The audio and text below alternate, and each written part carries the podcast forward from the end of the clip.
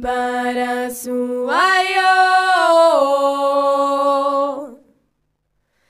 omoni ala wana mama kenirawo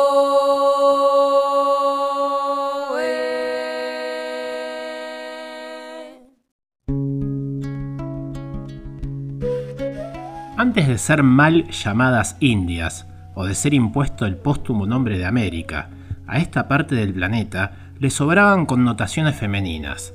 Se la nombró Anahuac, Aybayala, Pacha, Mapu, voces todas que remiten de modo manifiesto a la figuración de una mujer, la de cada lugar, la de cada instante.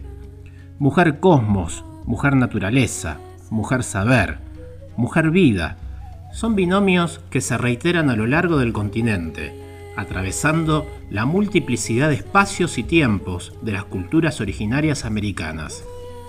Este lugar reservado a la mujer, desde los tiempos primordiales, está vinculado a unos sistemas de género que trascienden a la legitimación de las identidades femeninas y masculinas, a la vez que otorgan sentido a las percepciones de la naturaleza misma. En los albores de esta América profunda, existieron otras ideologías de género que intentaron expresar y legitimar un orden jerárquico, tanto a nivel de las comunidades como de las grandes formaciones estatales. Principios como la dualidad y la complementariedad de los contrarios signaron las identidades genéricas de dioses y de hombres. Entre las comunidades andinas, así como en los diversos pueblos y naciones que habitaron y que habitan el actual territorio de nuestro país, también renominado con nombre de mujer, Argentina, el rol de lo femenino fue y es central. Desde el noroeste hasta el sur patagónico fueguino, lo femenino está asociado a una concepción básicamente creadora. Las mujeres son dadoras y formadoras de vida. Esta capacidad creacional está fundada en dos principios esenciales, la concepción de la vida y el traspaso de saberes, creencias y oficios. La aptitud creadora de la mujer originaria configura también, en cada lugar y en sociedades con diferentes niveles de complejidad política y económica, una estética propia plasmada en el uso de la palabra, en el empleo de las manos y en el resguardo de la memoria ancestral. Ese decir, ese hacer y ese recordar son fraguados en experiencias comunitarias posibilitando la formación de múltiples redes de saber colectivo. La mujer nativa tiene un decir que le es propio, un lenguaje sagrado, a veces plasmado en cantos, y siempre asociado a la puesta en práctica de lo que algunos denominan magia. Su rol principal es el de vincular la vida de las comunidades con sus respectivas cosmovisiones. La mujer entonces, como dadora de vida, es también la encargada de sacralizarla. En algunas culturas originarias, solamente le está permitido a las mujeres ejercer como chamanas. Ellas son las encargadas de transmitir los saberes que remiten a los tiempos primordiales, forjados en una espiritualidad estrechamente vinculada con la naturaleza.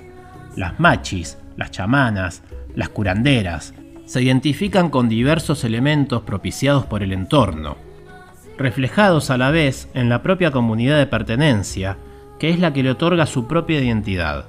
El chamanismo constituye así un intersticio, una grieta a través de la cual se habilita y se plasma, en clave social, el dominio y la potestad de lo femenino en estos pueblos.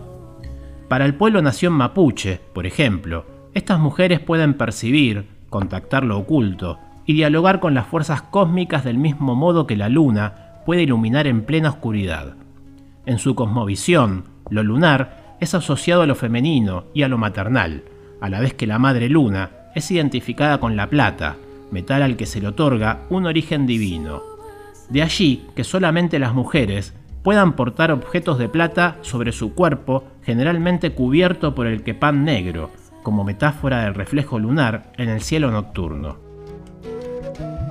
En cuanto al hacer y al recordar, el tejido compone uno de los modos a través del cual la mujer amerindia logra desplegar el lenguaje de todas las herencias, la trama de una multiplicidad de materias primas, fibras vegetales, lana de calidades diversas, tientos de cuero, componen el soporte de sabiduría posible para que las manos, guiadas por el mirar de unos ojos profundamente negros, combinan innumerables caleidoscopios de colores portadores de mensajes.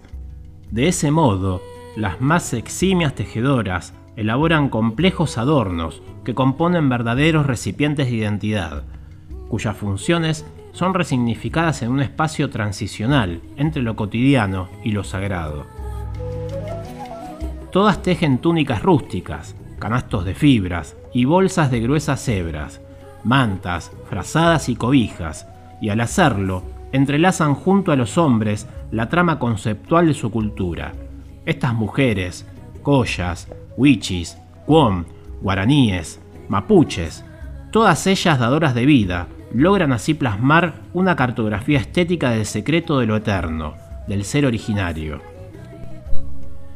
Poco conocemos de sus nombres y de sus vidas, y del destino último que tuvieron algunas mujeres originarias de nuestra tierra.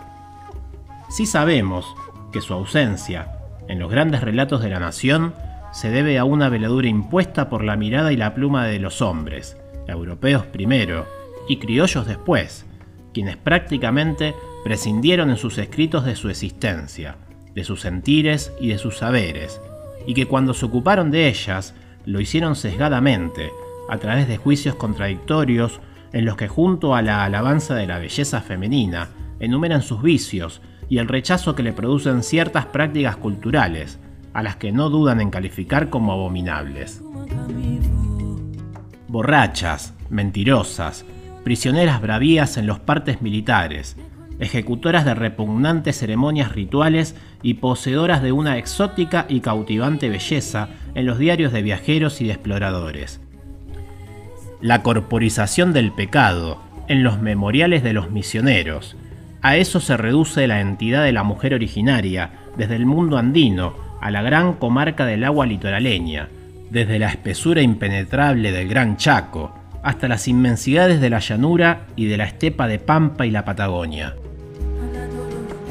El discurso historiográfico hegemónico poco o nada ha hecho por revertir esta percepción, ya que generalmente ha reproducido las mismas concepciones, relegando lo femenino a un ámbito meramente doméstico, sin detenerse a analizar el protagonismo de estas mujeres en la larga genealogía de lucha y de resistencia llevada a cabo por sus pueblos. Los cuerpos y las vidas de estas mujeres, hijas de la luna, de la pacha, guardianas de la mapu, despreciados por el mirar y el decir de los invasores, ultrajados como parte del botín de la conquista y negados por la historia oficial, que los sigue condenando cual piezas de museo a un pasado ingominioso y lejano, nos remiten a este presente, donde la desmemoria colectiva parece justificar el despojo de los territorios en los que donde aún ellas reexisten, en donde aún ellas son y donde aún están. En el mundo andino existen dioses y diosas. La complementariedad entre las tareas de los varones y las mujeres eran en los Andes el reflejo de la relación que unía a sus dioses y sus diosas. Había divinidades asociadas a lo femenino, como Mamacocha y Mamapacha, Madre Mar y Madre Tierra respectivamente, o como la Luna, que bajo el dominio inca se convierte en la hermana y la esposa del Sol, y deidades asociadas con el mundo masculino, como Liapa, el dios del rayo y el trueno, que concebido como un varón, que desde el cielo con su onda y porra hacía tronar y llover, era el complemento masculino que necesitaba la mamapacha para dar su fruto. Las mujeres eran las responsables de las ceremonias dedicadas a las divinidades femeninas. Madres y padres cuidaban a sus niños y niñas hasta los dos años de edad. Existía también un grupo de mujeres ancianas, Punok Paya, que tenían la función de ayudar a la crianza de los niños en la casa o crianza de hijos huérfanos. Eran valoradas de manera especial las mujeres sexualmente activas. Si habían tenido algún hijo, fruto de estas relaciones, era prueba de su capacidad reproductiva y eran más destacadas aún. Las mujeres que se mantenían vírgenes, luego de una selección para sacrificios o para futuras mujeres del Inca, se denominaban aollas, Eran mujeres recogidas a temprana edad por los sacerdotes y recibían una educación especial. Una vez pasada la pubertad, venía un noviciado de tres años, para posteriormente ser utilizadas para sacrificios rituales o como concubinas del Zapa Inca. Es importante el rol político desempeñado por las madres de la élite incaica. Estas mujeres podían ejercer una manipulación política para favorecer ciertos intereses. Las mujeres tenían derechos a sus propios bienes y en general obtenían el dinero y los bienes del casamiento y lo dividían según su parecer. Así, por ejemplo, la séptima reina, llamada Ipahuaco Mamamachi, quien dividió su hacienda en dos partes, para que luego de su muerte, su momia habitaría una de las partes, y la otra podría ser entregada a su madre, que seguramente también era ya una momia. Las mujeres eran responsables de la preparación de la chicha, para las festividades y para los sacrificios. También se encargaban de trabajos de agricultura. Ellas poseían parcelas de tierra que cultivaban, trabajaban el hilado en todo su proceso, esquila de animales, hilado de lana, tintura de lana, confección de prendas. Es posible apreciar que existía un grupo específico de niñas elegidas para aprender a tejer, quienes comenzaban a la temprana edad de los 10 años. Entre las historias que existen de guerreras originarias, elegimos contar la de Janequeo, quien fue una mujer de origen mapuche pehuenche, esposa de Lonco Huepután, quien murió bajo tormentos por mandato del gobernador Alonso de Sotomayor. En su actitud guerrera, Janequeo tuvo el patrocinio de su comunidad y con el respaldo de su hermano fue nombrada Lonco, al mando de los guerreros de la región.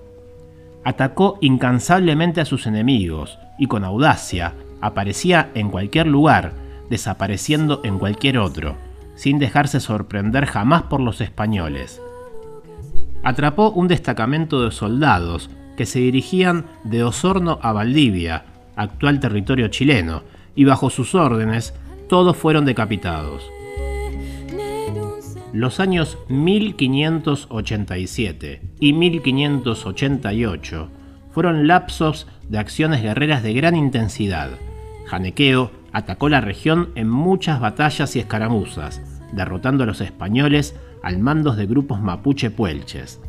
Luego se retiró hacia el sur de sus tierras, cerca de Villarrica, a mitigar sus fatigas guerreras y a suavizar su carácter con la ternura maternal.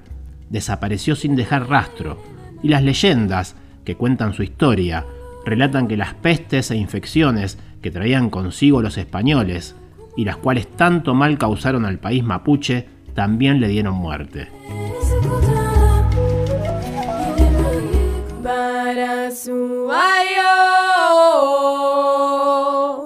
Dedicamos este espacio a Lucy, la madre de todas, quien hace unos 3 millones de años vivió en África, y los científicos consideran la primer homínido, es decir, caracterizada por andar de pie sobre sus dos piernas. Los restos fósiles de ella, a la que llamaron Lucy, indican que su desplazamiento comenzó desde África hasta poblar el resto de los continentes. Entonces Lucy habría iniciado el largo camino de la vida en la Tierra, simbólicamente, la madre de todas las etnias, las culturas y de todos los sueños.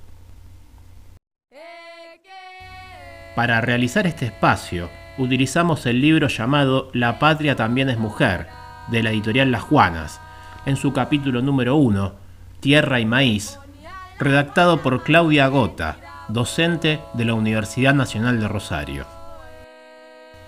Mi nombre es Andrés Santizo, en la producción Sabri Coppola y en la edición Martín Adán. Amigas, amigos, eso fue todo por hoy. Hasta la próxima.